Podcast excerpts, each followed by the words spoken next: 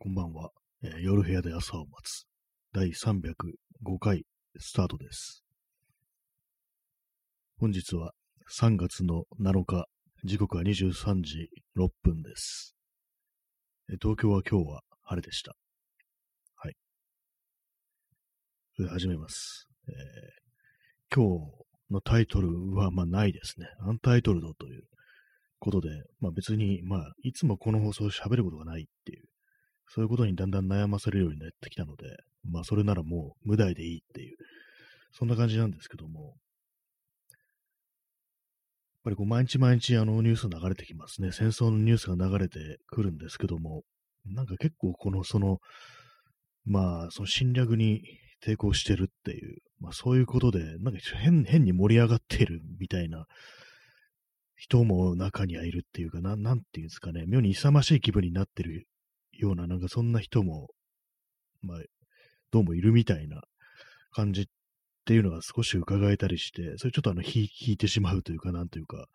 そういうところを覚えるんですけども、なんていうんですかね、やっぱこう、ね、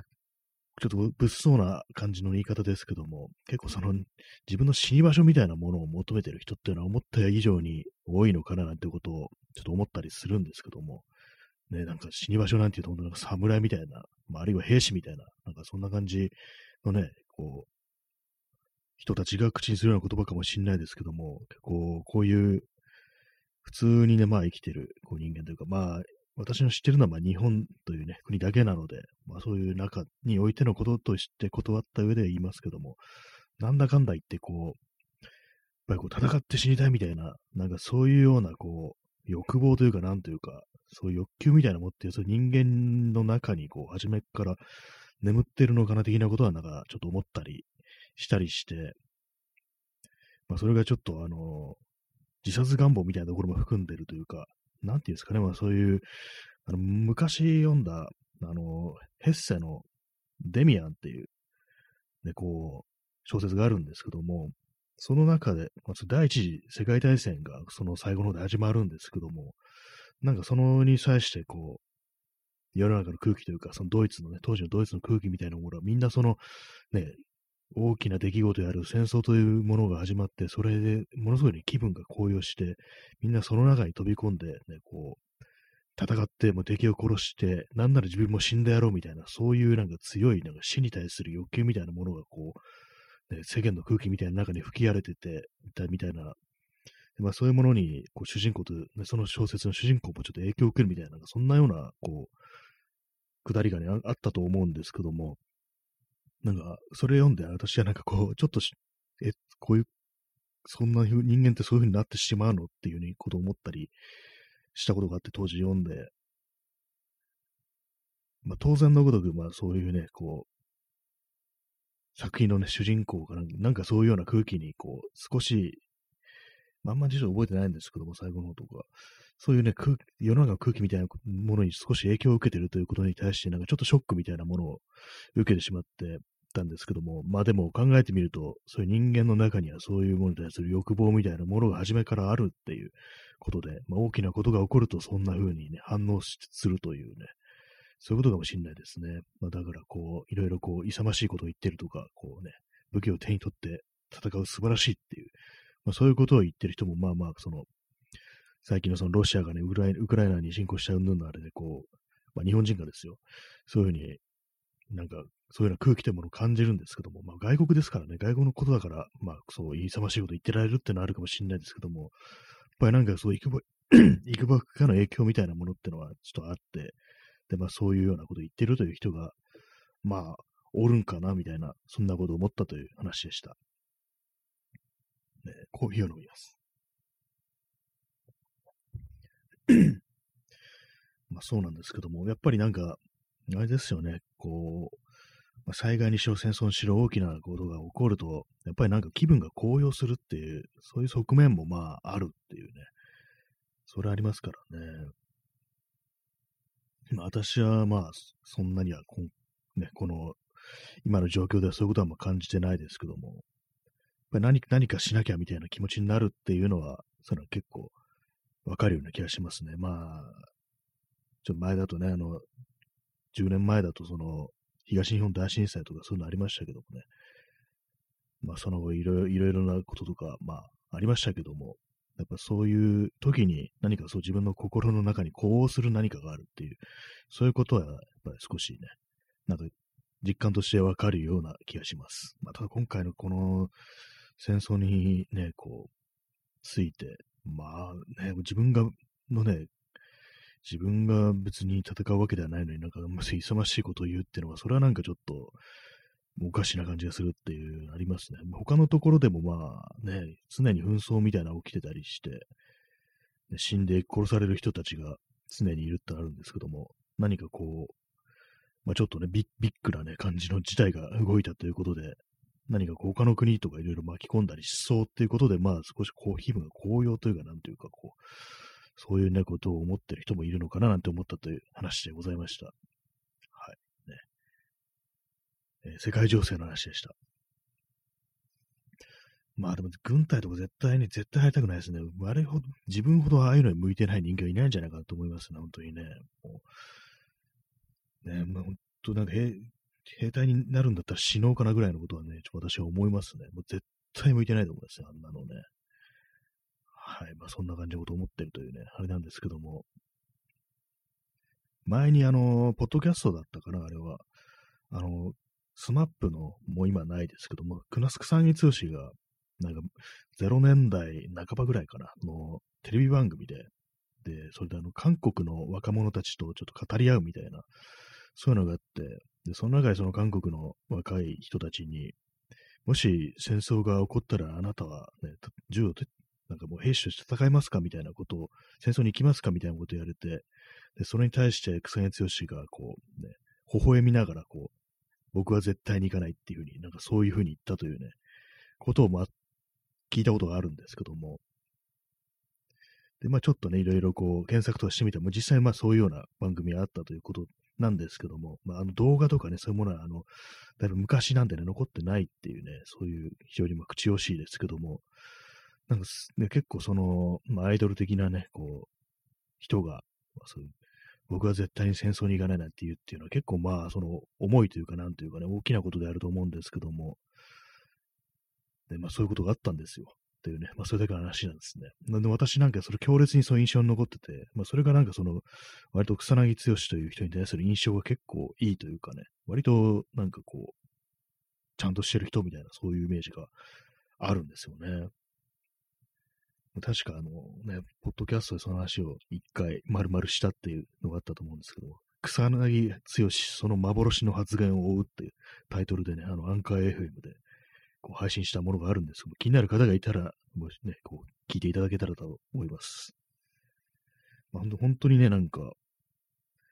あれなんですよね、そ微笑みながら僕は絶対に行かないっていう、ね、それ言える結構すごいなと思いますね。実際にまあそれがあの、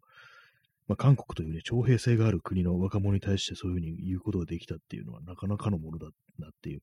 ぱどっかね、あの、後ろめたさみたいなものを抱えてしまうと思うんですね、普通なら。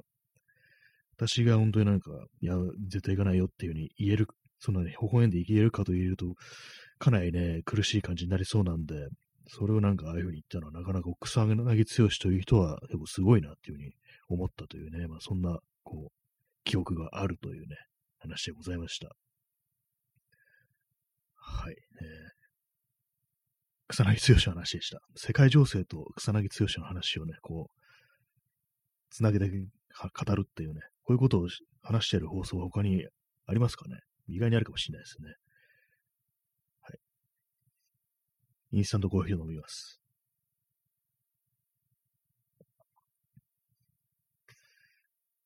あれですね、なんかこう、思うんですけども、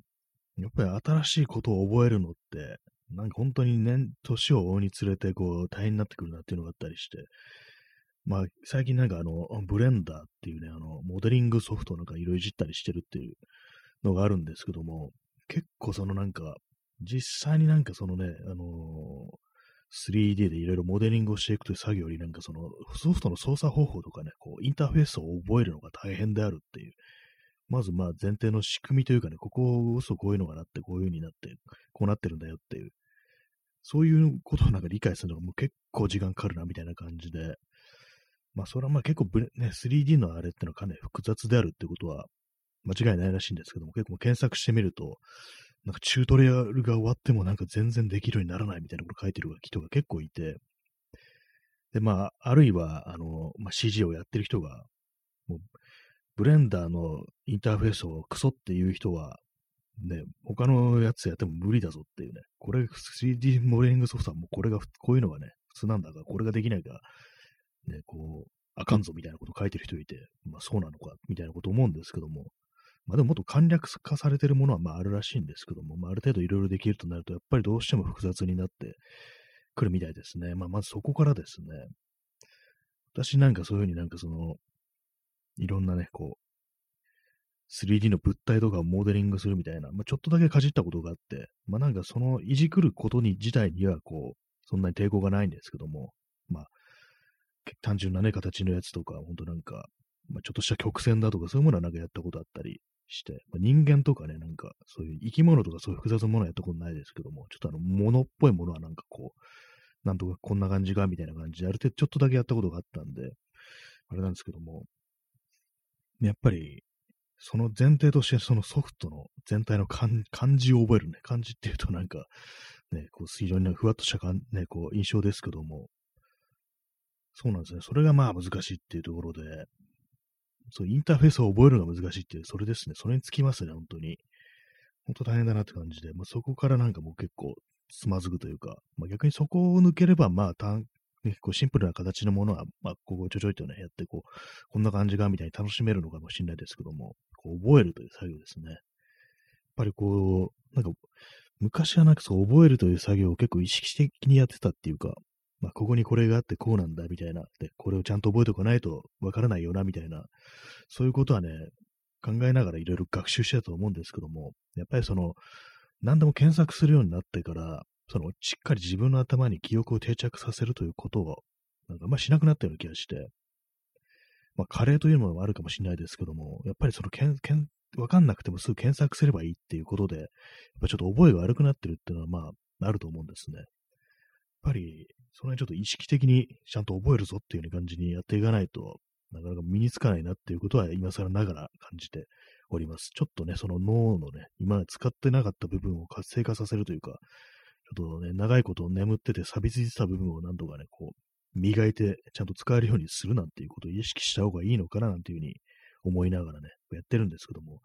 本当なんか一つね、一つなんかこう調べて、あ、こういうことかって分かったらもうぐったり疲れてしまってすぐになんか休憩するみたいなね、感じも全然進まないですね、なんかこう。今なんかあの、壁をね、壁を作ってそこに机があって、その上に物が、段ボールみたいなものが置いてあるみたいなとこまで行きましたね。非常に単純なんですけども、なんかでも本当にその細かいな、なんかライティングみたいのがあって、なんかそれのなんか操作方法ですね。まあ、実際まあなんか、把握はできてるんですよ。その空間においてここにあれを置くとこういう風になるっていうのは、把握はできてるんですけども、操作がね、なんかどうも本当にむずいみたいな感じになっちゃいますね。あと画面のね、どこに何が配置してあるとかね、それがなんか覚えるまでが非常に疲れる、まあ、学習コストということかもしれないんですけどもね。まあ、ただこれやって別に何やりたいかというとそんなないんですよね。別に作りたいものそんなにはないんですけども。ただなんか結構その、割と私建築みたいなものの写真とか見るのが好きで、なんかそういうものがね、なんかどういう構図でどんな風になってるんだろうみたいなのを、割となんか眺めてるのが好きっていうのがあって、まあ、別に建築好きじゃないんですけども、そんなに。なんかただただね、なんかえこういう形してんだみたいな割とふわっとした感じなんですけども、なんかそんなことをね、こう、思いながら、こう、建築の写真とかを見てたりすることが、まあ、あるということで、なんかそういうのを再再現っていうかね、なんか、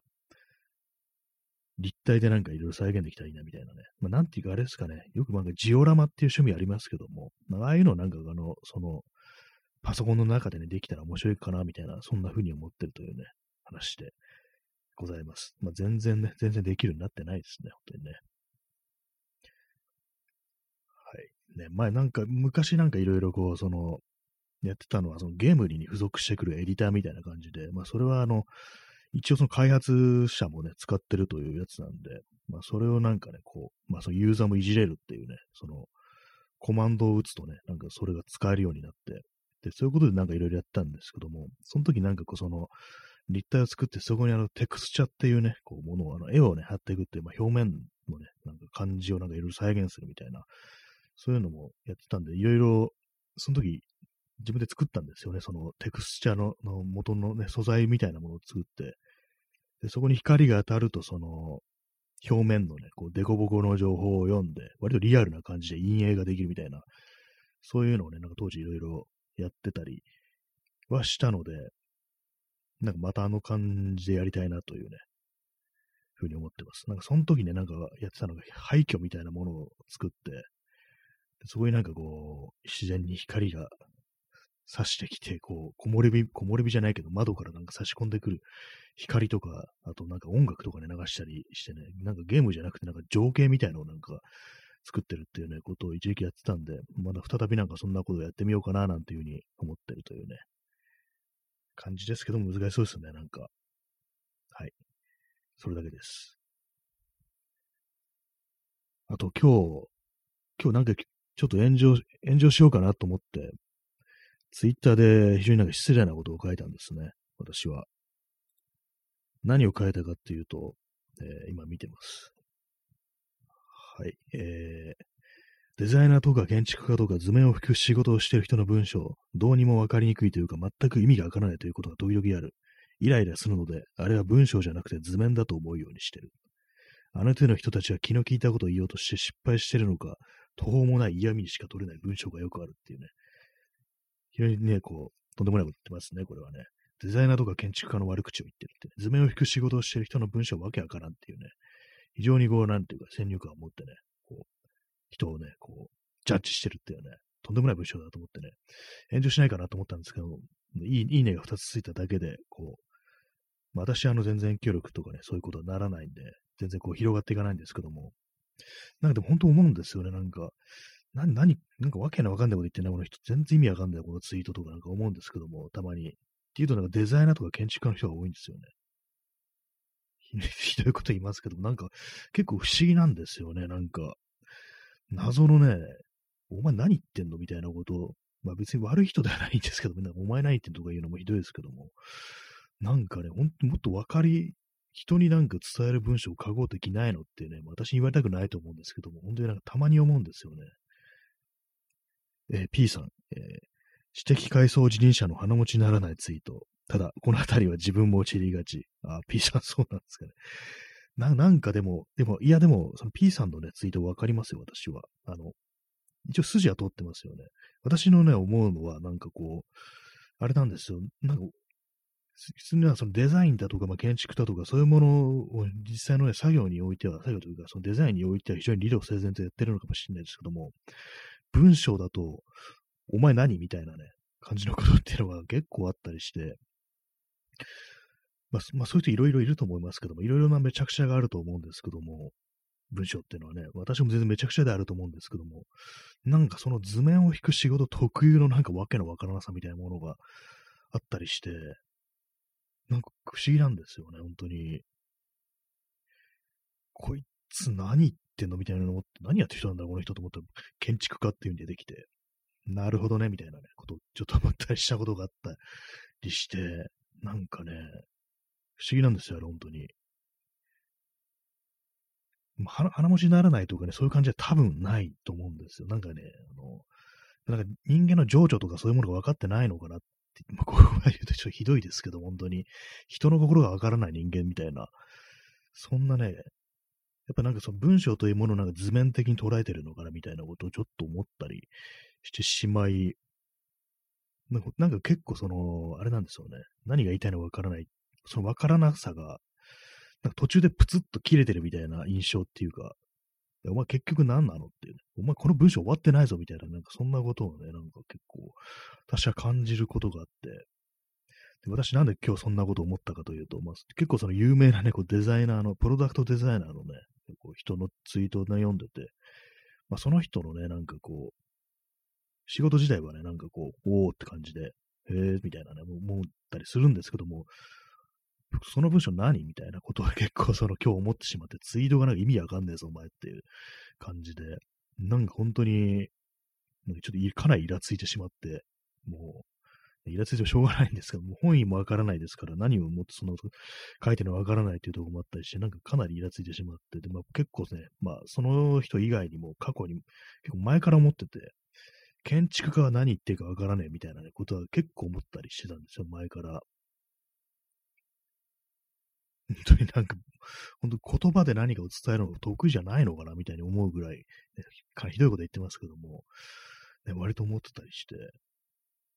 どうでしょうか？これを聞いている、ね、こう、建築家の皆様、いかが思い、お思いでしょうか？っていうね。私、あの、身内割となんか建築関係とかがいたりとか、親戚とかの工務店とかね、いたりするんですけども、まあ、でもまあ、建築家ではないですからね、設計とかの感じじゃないんで、大工さんとかですからね、まあそういう感じなんでね、私も、まあ兄弟もちょっとそういうのとこかかかかってるね、仕事がいたりするんですけども、まあ別に、まあでもあんまこう、あんまり喋ったことないんで、あの、私兄弟とあんま喋ったことないんでよくわかんないです。ね。はい、そんな感じですね。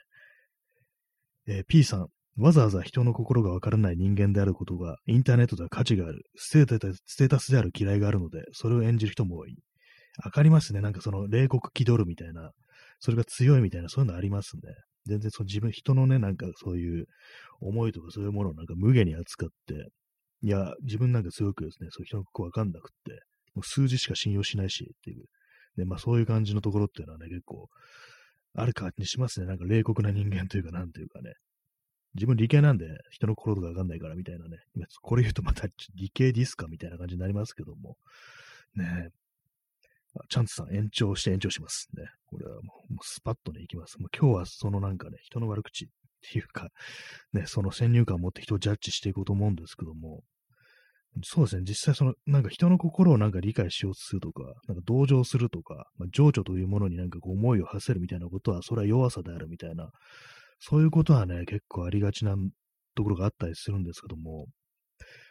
まあ、特にそのね、あの、男らしさというものがそういうところにね、関連して、非常に紐付けられてる嫌いがあるっていうのはね、それは結構私も感じるんですけども、まあ、自分もそういうものをなんか少しでも気取らなかったかというとそういうわけでもなくって、ね、なんか、ぱりなんか本当まあ、現在みたいなところもあると思いますね、そういうところは。ね、なんですかね、まあ、結構なんかそうなんですね。そういうね、そういう人の声がわからないとかね、まあ、データが大事とか、なんかそういうところに対してはこう、いや、もう人の心も大事だぞっていうね、ことを言うと、なんかそれがなんか、自分のね、そういうこと言っちゃうとなんか弱さみたいなね、実は弱かったからなんだみたいなこと思いますけども、で、なんかそういうふうに、やっぱ、引け目、引き目というかね、なんか後ろめたいみたいなところありますからね、それこその、あの、ね、徴兵制のある国の人にね、僕は絶対に戦争に行かないっていうのがなんか、気合いけるみたいな、そんなところがあったりしてるんですけども、でも実際にその人の心がわからない人間であるっていうふうに公言してなんかね、こう、冷酷に振る舞うっていうのも、ね、全然こう、まあ理屈に合ってないことっていうのはありますからね。全然普通になんか、ちゃんと、ね、話をしてね、分かってもらうということをした方がいいっていうのがあるのにね、それは自分はわからんので、みたいな感じでね、なんかこう、ひどい、ね、こう、冷酷に振る舞うっていうね、のは別に正しいことではないですからね。まあなんか結構そう建築からなんかこうね、いろんなとこ行ってますけども、まあ別になんかね、まあ、冷酷ではないのかもしれないですけどもね、なんかそう、出方の違いというかなんか、やっぱその人のそのなりわいに結構影響されるみたいなことはあったりして、ね、普段従事してることに、こう自分の人格みたいなものがある程度左右されるっていうのはね、まああったりすると思うんですけども、結構その手の感じをね、なんか、ちょっとゼロが1かみたいなね、なんかそういうところの思考っていうのは、あらゆるなんかこう職業的なものにつきまとうっていうのがあったりして、今なんか建築家とかね言いましたけども、デザイナーっていうのもね、デザインっていうのもなんかこう、ね、なんか、割となんか、あれもなんか理屈みたいなところがあったりするらしくね、結構なんか冷たくなりがちなところがありますよね。人間をなんか操作するみたいな風に思ったりして、まあ、こういう行動を取らせてね、まあ、人が使いやすいものを作るっていうのはなんかこういろいろね、その人が何を考えてるかどうなのかとかね、どういう行動をするのかっていうことを読んだ上でこういろいろ作るとは思うんですけども、それもなんか突き詰めていくとなんか人間を物みたいに扱うみたいな、所詮全部ね、こう、何かに対する反応でしかないんだよみたいな、そういうことを言ってのがあるんですけども、やっぱり嫌ですね、私はそういうのは。ななんかこう、あれなんですよ。最終的になんかね、結構その、自分という人間はなんかその形のないものっていうものを割と信じたいみたいなところがあってね、結構はっきり言っちゃうと、神みたいなものを信じたいみたいな気持ちが割となんか結構あったりするんですよ。まあ、別に信心というものが、信仰というものがあったりするわけでもなく、ちゃんとね、そういうものを学んだことがあるというわけでもないんですけども、なんか結構その左翼的なね、左翼的なことを言う人でも、その宗教というものは完全否定してかかるっていう人はいると思うんですけども、まあ、実際なんかその、あれですね、まあ、まずいっていうね、そのカルト的なものっていうものになんかね、まあ、宗教用語とかね、そういうのありますからね、まあ、そういうものがね、結構あるから、人も警戒する気持ちが強いっていうのはね、わかるんですけども、何かこう、はっきりとね、いや、無神論者だから、みたいなね、なんかそういうこと言われると、何かこう、釈然としないものがあって、まあ、神というね、はっきりとしたね、まあ、形がとってなくても、何かもやっとね、ねそういう、もやっとしたね、ものってものになんかこう、人間、ちょっとね、よっかかってるところがあるんじゃないかみたいなこと思うんですけども、どうしてもなんかね、その、なんか無神論という言葉に対してちょっと抵抗を覚えるところがあったりして、まあ、自分がなんかね、こう、ね、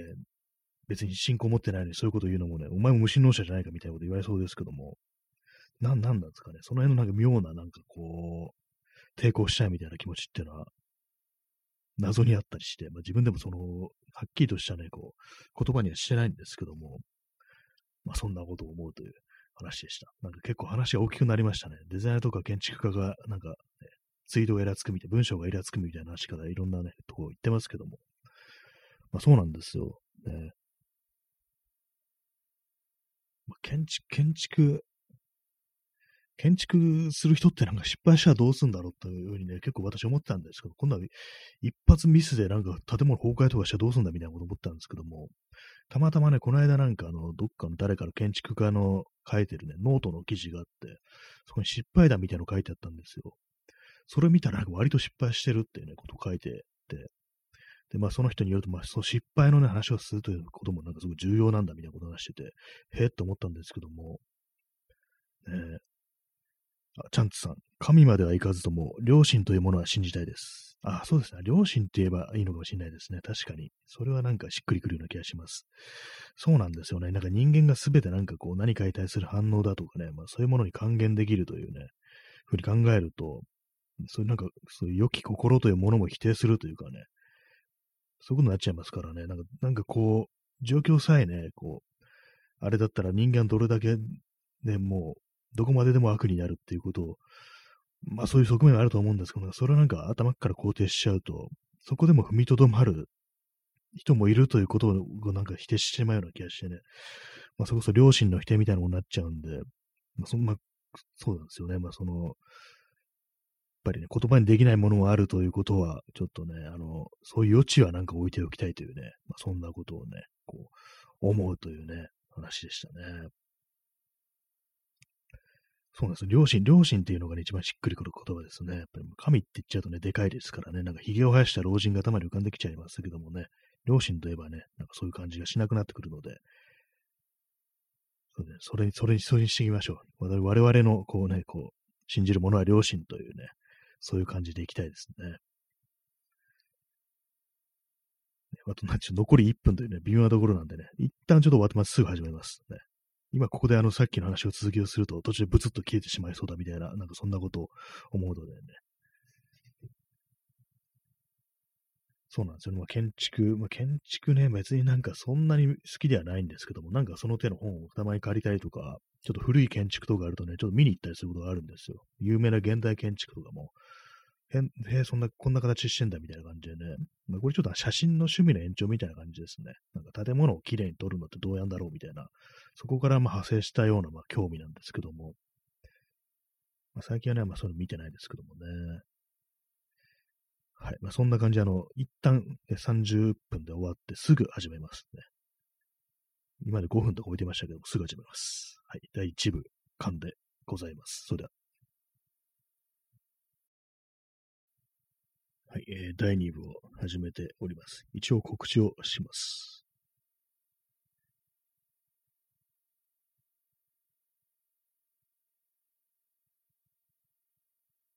はいえー、第2部始まりました。夜部屋で朝を待つ。第2部も何もないですけどもね、別に普通にあと30分やってるだけっていう、それだけの話なんですけど、まあさっきあのなんかこう、人間の良心の話、まあ神、神というと抵抗があるから、まあ良心というものが人間にあるということ、まあそれを信じたいというようなね、お話をしてたんですけども、あと、建築家の文章が分かりづらいっていう話と、そういう感じですね。あと、建築家の失敗談ですね。そうですね。その話をしてましたね。そうなんです。そのノートで読んだ記事では、具体的にどういう失敗例があったかというと、あの、鉄でできた素材を使うということで、でも特殊ななんとか鋼っていうね、やつを使って、で、それあの、錆びるは錆びるけど、途中で錆びが止まるようになる、進行しなくなって、まあ、腐食してな、崩れるということはないっていうね、そういう感じの材をね、こう、鉄を使うはずだったのに、普通に錆びて崩壊したみたいな、そんなこと書いてあって、あそういうまずいこと起きるんだねっていうね、やっぱ条件によってはなんかその、錆が進行しても、く、口当ててしまうっていうことがあるらしくね。確かに私もなんかその、私自転車が趣味なんで、で今鉄のフレームの自転車乗ってるんですけども、それでなんかいろいろ調べたことあるんですよね。鉄は錆びちゃうから、まあいろいろメンテ大変っていうか、ある程度水とかね、濡れたらちゃんと乾かしたりして気を配らないといけないよみたいな話を聞いたんで、で、まあ、それで、こういろいろ調べると、まあ、サビにもいろいろあって、まあ、赤サビっていうのはまずい。まあ、全部腐食が進行していって、最終的にはこう、崩壊するっていうことなんですけども、その一方で、あの、黒いサビっていうものがあって、黒サビは安定してると。まあ、そこ、そうなるともうそこから先、腐食が進行しない、そこ止まるっていうことで、その、だからわざと黒く錆びさせて、で、まあ、それで、まあ、これでもう安心だっていうことになるっていうね、そういうこともあるらしいんですね。その鉄という、こう、素材については。だからまあそのサビもいろいろあってね、そのサビというものを味として使うというかね、デザインの一部として使うこともあるらしく、で、まあさっき言ったみたいな例だと、そのサビをね、こうデザイン的にね、こう使うと思ったら、普通にぶっ、ね、こう口当ててしまったみたいな、そんな話でね、結構やばいですよね。そういうのどうなるんだろうっていうね、ね、賠償とかなんかなっちゃうのかなみたいなこと思うんですけども。で、あともう一つはですね、その、集合住宅、非常に凝った感じの集合住宅みたいなものをデザインしたというね、建築家の人なんですけども、それでまあ、よし、バリアフリーだっていうことになって、で、まあ、バリアフリーってなると、まあ、あれですね、段差がないとか、まあ、そういうことをね、意識して作って、で、それで、あの、吐き出し口、まあ、窓っていうか、あの、まあ、外に出るところの窓ですね。ま、窓、窓というかね、こう出入り、出入りのできるね、外まで直のできる窓みたいな、大きな窓ですね。ベランダとか出るようなそういうとこですね。で、そういうのを、普通だったら、あのー、床から少し上げて、こう、敷みたいのを作って、で、まあ、外出るときはその敷をまたぐ感じで出るっていうね、風になるところを、その段差をなくして、普通になんかスッとね、外に出れるようにしたと。よし、これでバリアフリーだってなって、優しいデザインだってなったんですけども、どうもなんかその入居した人から結構ね、いろいろ意見を聞いてみたら、なんか、カビがやばいみたいなね、話を聞いて、で、それもなんか、あの、全員がやばいです。カビ、カビってるっていう風に言ったわけじゃなくて、結構なんか一部の人たち、これはすごくいい家ですって言ってる人と、なんかカビがやばいって言ってる人に二極化して、なんでだろうと思ったら、やっぱりその吐き出し口の段差をなくしたせいで、その家のね、その部屋のなんかすぐ外に植え込みとかなんか植物がある土がね、要はそうだ土があるところなんですね。そういうところのそばに住んでるね、部屋の人が、やっぱそこから湿気がなんか漂ってくるらしく、それであの、カビたっていうことらしいです。まさかなんか、ちょっとしたの条件の違いで、違いでなんかこう、それカビ、カビカビになるっていうね、そういうことが分かって、非常になんか驚いたみたいなね、ことを書いてて、なるほどと思いましたね。ああいうの、本当に読み、ね、読み切るの難しいですよね、本当にね。外になんか植え込みがちょっとあるだけで、ね、部屋がかびるっていうね。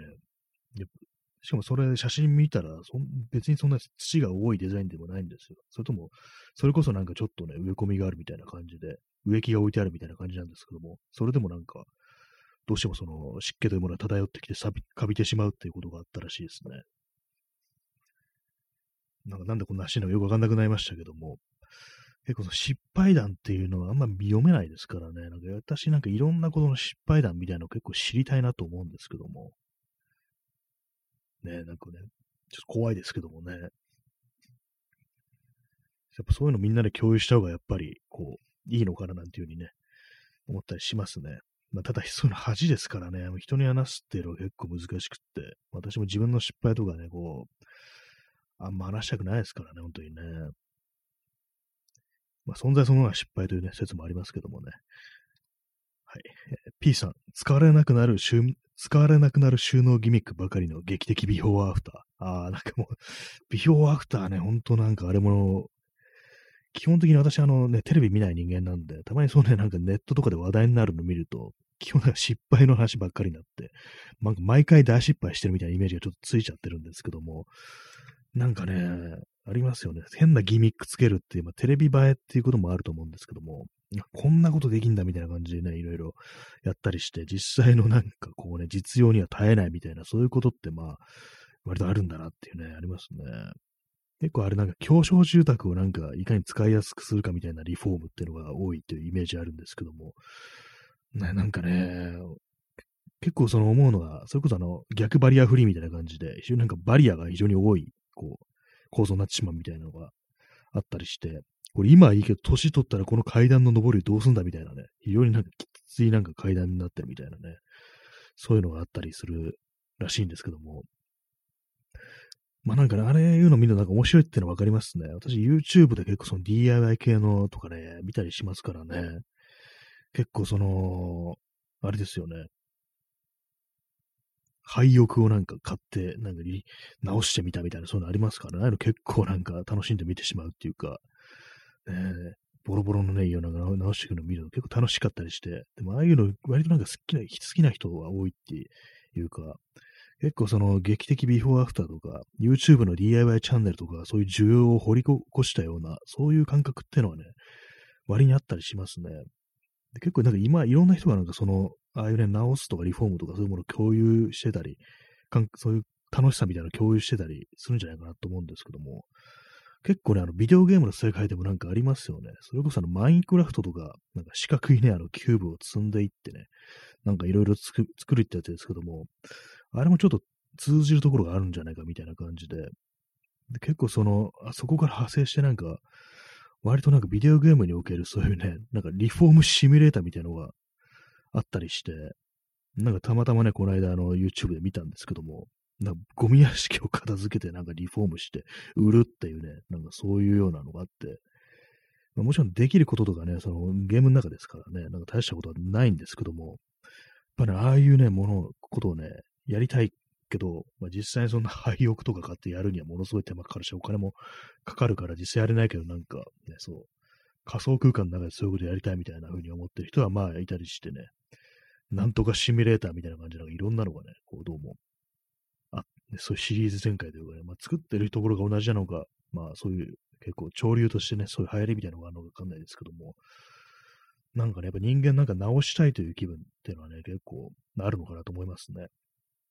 私も DIY というもの、まあ、最近あんまやってないですけども、もう感謝が起こしてね、こう、やめちゃうようになりましたけども、まあでもなんかああいうもの楽しさってものはまああったりするようなってことはね、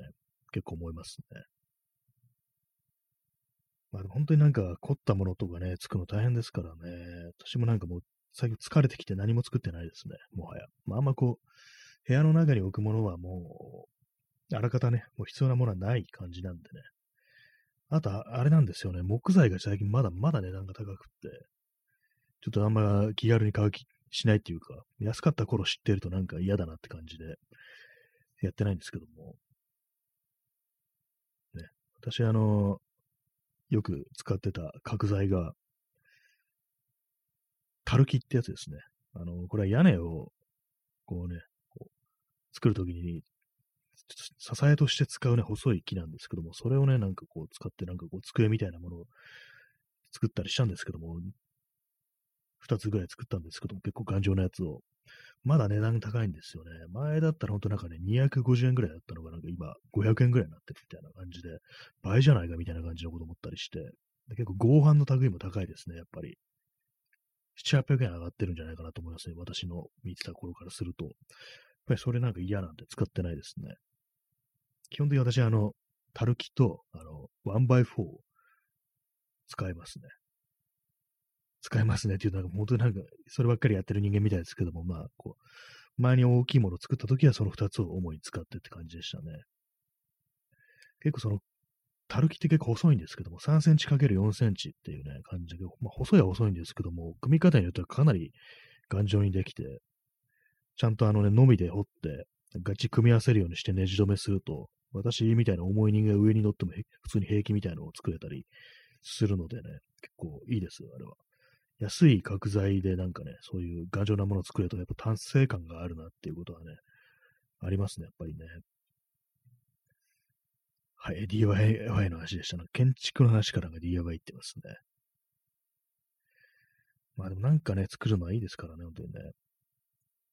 えー、P さん、空手などで試し割りに使われるたるき。あ、使われるんですか？そう知らなかったです。あれね、なんか痛そうですね。なんか 結構ささくれ立ってるから、なんかあの、トゲが刺さることを今想像してしまいましたね、普通に。手刀みたいなのにガツンってやるっていうね。まあ、あれ折るのは大変でしょうね、確かにね。空手ね、いくら鍛えてもね、なかなかね、いろんなありますけどもね、あの、瓶をなんか割るやつもありますよね、手刀で。なんか フィクションの世界かもしんないですけど、としたら、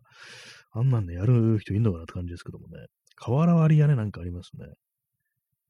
瓦割りもなんかトライして普通になんかね、拳の側が折れたみたいなね、骨にひび入ったとかなんかそういう話を聞いたことがあるんで、全然やりたいと思わないですけども、何なんですかね、あの破壊衝動みたいなやつっていうのはね、瓦割りにね、こう、板をね、割るやつとかね、蹴りとかね、ありますけどもね。まあでもなんか人間なんか物壊したい時ありますよね。イライラすると物って壊したくなりますよね。なんかこれ、ね、身も蓋もないですけども。結構その、前もちょっと前も話しましたけどもね、なんかストレス解消というかなんかその、手段として、あの、外国のなんか映画とかだと、フィクションとかだとなんかあの、お皿を割るっていうね、ことやってるっていうシーンがなんかあったような気がするんですけども、具体的に何出てきたかわかんないですけども、なんかどうもアメリカとかでなんかちょっとポピュラーな感じがするっていうね、破壊行為として、あれあるんですけども、まあでも、そのね、やっぱアメリカといえば銃だっていうことになって、結構ありますよね。YouTube とかでね、私あの銃のね、チャンネルとかたまに見るんですけども、やばいですね。ねそういう感じなんですけども、結構その何を撃ってるかというと、やっぱ缶ですね。缶とか果物とか、ね、ああいうのやね、ぶっ壊してんの、ぶっ壊して撃ってね、破壊してんの見ますね。もったいないなと思いますね。スイカとかね。私結構スイカ好きなんでもったいないなと思いますね。えー、チャンツさん。間食エピですが、ちょっと前に拳の骨にひびを入れてしまい、ひび入れてしまいました。外でやむくもに殴ったものがたまたま鉄骨で、箸の操作に支障が出ています。あ、やばいですね。拳の骨ひび、鉄骨を殴ったって、それ、鉄骨殴る人ってフィクションとかでもね、見ないですかね。それは、ね、かなりちょっとね、心配になりますね。やばいですね。それ何かを、なんですかね、これどういうシチュエーションだったんでしょうか。何かを殴ったらそれが、こうその裏裏側が鉄骨だったみたいな感じですかね。思ってる方々みたいな、なんか雪に飛び込んだらなんか下になんかね、こう、鉄筋飛び出てたみたいな、そういう危険さみたいなものをちょっと覚えますけども、箸の操作に支障出てのかなり大変そうですね。拳のね、すごいですね。鉄骨を殴る人。ねそれこそビデオゲームの中に出てきそうな感じですけどもね。漫画の中でもね、鉄骨をね、鉄骨を曲げたのは私、北斗の剣ぐらいしかね、思いつかないですね。鉄骨でぶん殴った鉄骨の方がぐにゃって曲がったみたいな、そういうキャラクターが出てきたと思うんですけどもね。鉄骨やっぱり殴るものではなくって、やっぱりこう腹部に貫通させるものだというね、認識が私にはあるのでね、ちょっと殴ってはいけないっていうね。まあでも殴りたくないことありますからね。感触を起こす、ほんとなんか、破壊したくなりますからね、本当にね。私昔ガラケーとか破壊したことありますからね。泥酔して、なんかこう、泥酔してるから帰り道わかんなくなって、なんかもうわけわかんないんですよ。で、まあそれでなんかね、こう、友人になんかメール打とうとして、で、なんか、それも酔っ払ってるからわけわかんなくなって、なん、なんだこの携帯やみたいな感じでね、こう、地面にね、アスファルトに叩きつけたことありますね。バカなことしてるな感じですね。バカなことしますね、本当にね。今、スマートフォンだったらそういうことやんなくなりま、あんまやんなくなりましたけどもね。今、冷静にあの布団に向かって投げてますからね。それもあんまこう、ね、あの、ぶん投げる感じじゃなくて、ポイって感じでね、やるって言われて、まあ、ただなんかそういうものではね、なんかこう、解消できない何かね、こう、そういうところがね、まああると思うんですけども、やっぱり現実に物を壊すのはね、ハードル高いですからね、まあ、やっぱりこう、VR でぶっ壊していくっていう、そういうことをこれからの世界ではね、流行るんじゃないかなと私思ってます。それこそなんかね、こう、あれですよ、ね、VR 空間で壁とかにね、あの、スレッジハンマーとかでバコーンってやったりしてね、やるっていうね。今なんか思い出したんですけども、あの、スレッジハンマーっていうね、解体用のハンマーみたいなのありますけども、あれねや、やったことありました。私思い出しました。何でやったかというと、あのー、東日本大震災からね、ちょっと経った後に、あの、瓦礫の片付けてね、私東北行ったことあったんですよ。ボランティアですね。ちょちょっとやってみるかみたいな感じで。行ったんですけど、そしたら現場にね、こう、まあ、いろんな人とね、片付お片付けするんですけども、あとハンマー置いてあるぞってなって、もうこれがあのスレッジハンマーかっていう感じでね、持ってね、振ってみたらね、もう一瞬で背中がやばくなって、あちょっと無理みたいな感じになりましたね。それはもう、あとはね、本当になんかね、はつらとしたね、若い男の子にね、任せましたね、そっから。これ自分が振りましたやばいやつだっていうね、本当になんか腰をやってしまうっていう風に思って、全然気持ちいいとかそんな感じなかったですね。あと、コンクリめちゃくちゃ硬いってなって、それこそ鉄筋みたいなのが飛び出したね、こう、瓦礫みたいなやつをね、ガツンガツンやるっていうね、ことをね、まあ別にそこまでやんなくていいって感じだったんですけども、細かいもの片付けてくれたら助かりますみたいな感じだったんですけども、本当に、まあ、金属とかね、まあそういうものをより分けて、結構細かい作業は本当なんか人力なんで、そういうめんどくさいことはしなきゃいけないんで、皆さんのもお力借りたいですみたいな、そんな感じの、まあ、感じね、あれだったんで、ですけども、まあ、それでもやっぱりね、こう、そう、ハンマー的なもん置いてあったんですね。まあ、無理でしたね。全然気持ちいいとかじゃないですね。あんなぶっ壊して。いや、腰、体がついていかないっていう感じで、やっぱりね、あの、ああいうもの振り回すの本当に大変なんだなと思いましたね。やば、やばかったです。本当に。一振りでなんかもう腰がもう壊れそうになりましたからね。重い、重いんですね。あのスイッチハンマーってやつは本当に。私、あのね、あの、ビデオゲームの中で振り回してね、あの、ゾンビの頭を砕いたりしてますけども、そんなことはね、あれ無理です、本当になんか。私、あの、その、週末後の世界でゾンビをね、こう、戦うことになったら銃を使います。無理なんで。あの、重いもん振り回すとね、腰が終わってしまうっていう感じなんで、結構、本当にリアルな感じでね、あの大変だなとか、わかりますね、本当にね。だっても解体の現場とかあれですかね、ドリルとか使ってますから、普通にガリガリガリガリってね。発りっていう作業らしいですけども、解体の時にね、あんなもん人力でできたもんじゃないっていうね、感じですよね。鉄骨、鉄骨を殴る機会はありませんでしたね。鉄骨はもう片付けられてて、鉄筋ぐらいしかなかったんで、それをちょっと殴る機会はなかったんですけども、やっぱり、やっぱりね、鉄が硬いですからね、箸の操作に一生が出てるっていうのは結構大変そうですよね。指がうまく動かせないっていう感じになりそうですからね、確かにね。日々、日々入るとどのくらいで治るんですかね結構時間が数ヶ月はかかるって感じなんですかね結構ああいうもの、実際骨折というものがなんかどのくらいで治癒するのかっていうね、ことはあんま、よくわかんないですけども、結構その、逆にバキッと折れた、折れて繋いだ時よりも、日々の方がなんか結構厄介な、ちょっと時間かかりそうな、そんなイメージってのがありますね。よくなんか肋骨とかにひび入ると、結構長いこと苦しむみたいな痛みとかで苦しむっていう風に言いますからね。普通になんか腕とか足とか、太い骨がバキって折れ、綺麗に折れた時は、あの、ボルトとかで繋いで、割とスッとな、割と早く治るっていうイメージなんですけども、やっぱりひびとかね、なんか結構細かい感じのところやってしまうと結構時間がかかるっていうね、そんなイメージがありますね。まあ、なんか本当に早く良くなることをね、祈っておりますね。鉄骨を殴るというね、非常になんか凄まじいエピソードですけどもね。鉄骨はあのー、立ってる鉄骨だったんですかね。横になってる鉄骨は、あのなんか、それこそあの、瓦割りの要領でなんか殴ってたらかなりビジュアル的にインパクトあるなっていうふうに思うんですけども、ね、皆様のて、なんか、感触エピソードおよび、なんか物を破壊したエピソードありましたらね、こう、教えていただけたらと思います。ね、えー、ちゃん、チャンツさん、表向きはオリンピックの看板だったのでカットして殴ってしまいました。笑い。まだ治ってないです。バカです。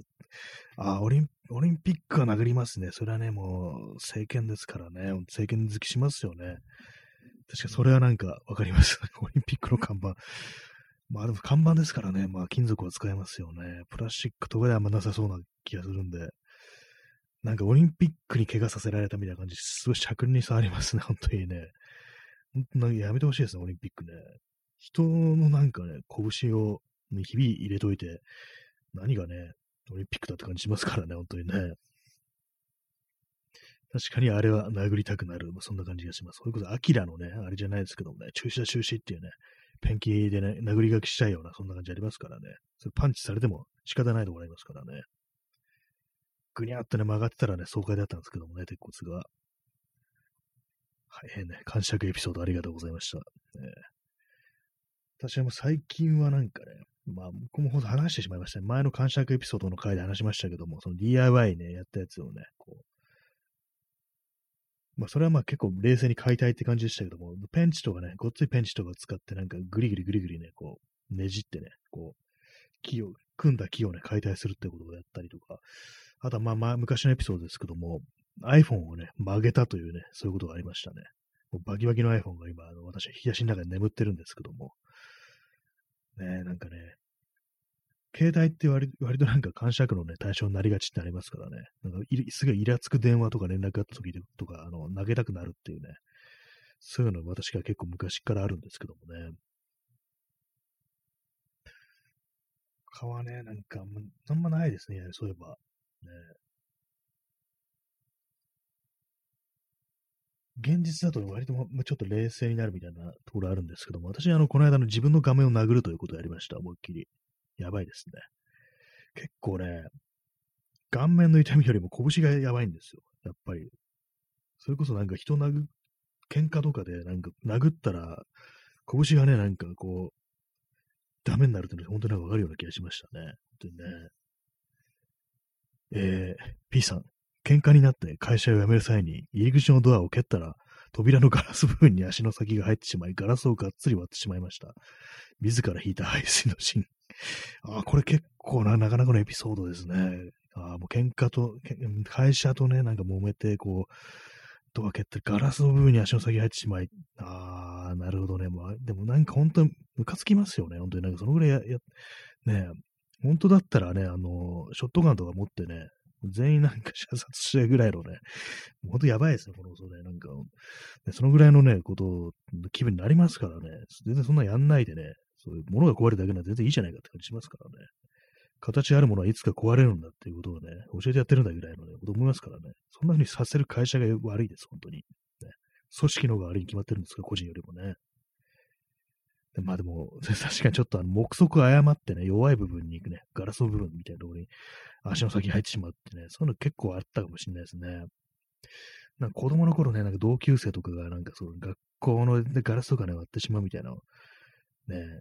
あったりしましたけども、でそれがなんかね、こう、そういうのね、同じような光景ありましたね。教室のなんかこう、ね、ガラスを割ってしまったみたいなね。えー、P さん、アディダスのつま先がゴムシェルになってる靴よかった。ああ、そうですね。自分がね、こう、怪我するっていうね。あれありありますからね。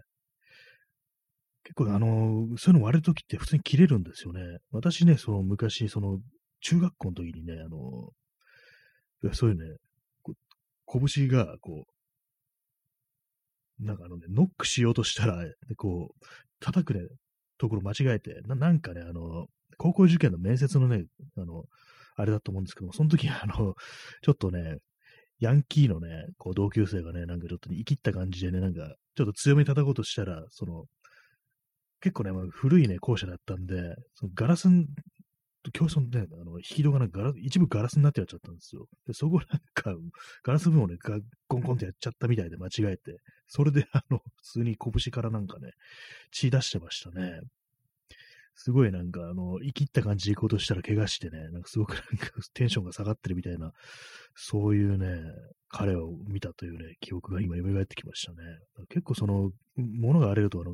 普通に切れるってのありますからね、ガラス危ないですからね、ほんと、粉々になるタイプのあれだったらいいんですけども、普通に古い建物だとね、ガラスもなんか脆めのやつで作ってあって、スパッとね、よく切れちゃうのもありますからね。はい、ね、あの物を壊した話。結構面白いですね。今度あの、物を壊す話のね、回だけやろうかなっていうね。今なんか本当になんかね、そういうの子供じみてるとかね、カッとなってる自分をこう、ね、制御できない、良くないことだっていうふうに言うんですけども、なんか逆にそういうの肯定していった方がいいんじゃないかなっていうね。人間をなんか壊してるわけじゃないんだからっていうね。逆になんかね、そそういうことしないで、ね、帰ってなんかパートナーとかに暴力振るってるっていうね、そういうことの方がなんかやばいと思うんで、なんか逆になんかそういうモラハラとかね、こう、パワハラとかセクハラとかがなんか認められてるって、物壊すとなんかガキだみたいに言われてるの、ね、ちょっとおかしいような気がするんですけども、まあ、状況にもよりますけどもね、自分しかいないところとかでね、まあそういう破壊行為してもいいんじゃんかみたいなね、思いますからね。やばい、やばい回ですね。とね。破壊衝動というものをなんかどっかでこう、あれですね、解放したいみたいなのはまあありますね。やっぱなんかこう、よく運動するとかね、なんかありますけど、それじゃなんかこう、やっぱ違うんですよね。こう自己破壊の衝動みたいなものも結構あったりして、まあ結構その辺なんかあのエクストリームスポーツとかで発散してる人とかね、まあいるかもしれないですね。ひょっとしたらあのスケボーとかで難しい技にチャレンジしてこけてね、なんか怪我するみたいな、ああいうものもひょっとしたらなんかそういうとこから若干来てるものも、ね、あったりするんじゃないかなみたいに思うんですけども、なかなかね、こう、人間やっぱりどっかでこう、ね、そういうものが必要だっていうね、のは思ったりするんですけども、まあそういうの危険じゃない形っていうかね、ある程度なんかこう制御された形でもって発散するんであれば、別に悪いことではないっていうね、まああとまあ状況によってはね、なんかそういうね、もう暴力でしかどうにもね、ねしようのないことありますからね。ね。ちょっと今、まずい、まずいこと言ってますけども、今日やばいですね、なんか。建築家の文章がわけわかんで、行かれた奴らだ、みたいなこと言ったりしてね、なんか、炎上したいですね。炎上、なんかよくね、あの、誰からも注目されないぐらいだったんで、ね、悪名の方がマシだなんていうね、ことを言ってる人がいたような気がするんですけど、ひょっとしたらこれあの、ね、ジェームス・ジンかもしれないです。誰からも注目されないぐらいだったら憎まれる方がマシだみたいなことを言ってたような気がするんですけども、生前。まあなんかそんなような気持ちとかちょっとわかるような気がしてきましたね。なんか、もう炎上とかでもいいからなんかね、人の注目を集めるっていうね、やばいこと言ってますけどもね。まあ別にあの、人を殺そうという話もないから、別にいいじゃんっていうね、感じですね。なんかすごい今日、今日なんか非常にやばいこと言ってるような気がしてきましたね。まあ、いいんですけども、全然この放送影響力ないんでね、少しね、あの、夜道で後ろから刺されるぐらいのことがあってもいいかもしれないですね、私という人間には。えー、終了まであと2分、リスナーにお礼を伝えようっていうね、ことでね、今日皆さんいろいろ、なんかこういうエピソードなんかね、聞くとなんか結構その、いいなっていうね、気持ちになります。なんか、割となんか、スカッとするじゃないんですけども、なんかね、すごいいいこと共有できたなということをちょっと思いますね。その感謝のエピソードとか、普通だったら難しくて言えないようなこと、なんかね、こういろいろ語る場ってなんか結構いいなっていうふうに、ね、思ったりしますね。私も何かをね、破壊したらここでね、こう報告したいと思います。なんかね、結構ね、この間、あの、素振りをしてみました。素振りを。で、それ、バットとかじゃなくて、あの、私、あの、まあ、ね、ハンマーを持ってるんですね。まあ、金槌ですね。金槌ね、あの、まあ、金槌を使ったアクションシーンというと、あの、オールドボイって映画ありましたけど、あれ、あの、金槌でね、人形をガンガンぶん殴ってね、こう、やっつけてましたけども、なんか自分の大切なものに、こう、金槌を振り下したらどんな気分になるだろうと思って、それで寸止めでね、なんか、私のなんか大切なあのカメラとかにね、ブンってね、なんか、もちろん当たら渡らないようにね、もうけちゃんと注意はしてるんですけども、やってみたことありますね。もしね、こう、すべてをね、こう、大事なものを自分の愛用してるものを破壊するなんていうことになったらどうなるだろうっていう、気分をね、ちょっと味わいたくて、そんなことをやったというね、やらなかったんでね、実際破壊したらもうだいぶいかれてますけども、なんかそういうよくわからないね、衝動みたいなものが込み上げてくるというのは、まあありますね。まあ、やっぱ一番は自分の顔を殴ったということですね。まあ、拳が非常に痛かったという話でした。顔はそれほど痛くないっていうね。やっぱ骨って硬いんだなって、顔の。頭蓋骨は結構硬いですね。はい。だから人、皆さん人を殴るときは本当気をつけてください。拳壊れるんでね。はい。そんな感じで、ご清聴ありがとうございました。それでは、えー、さようなら。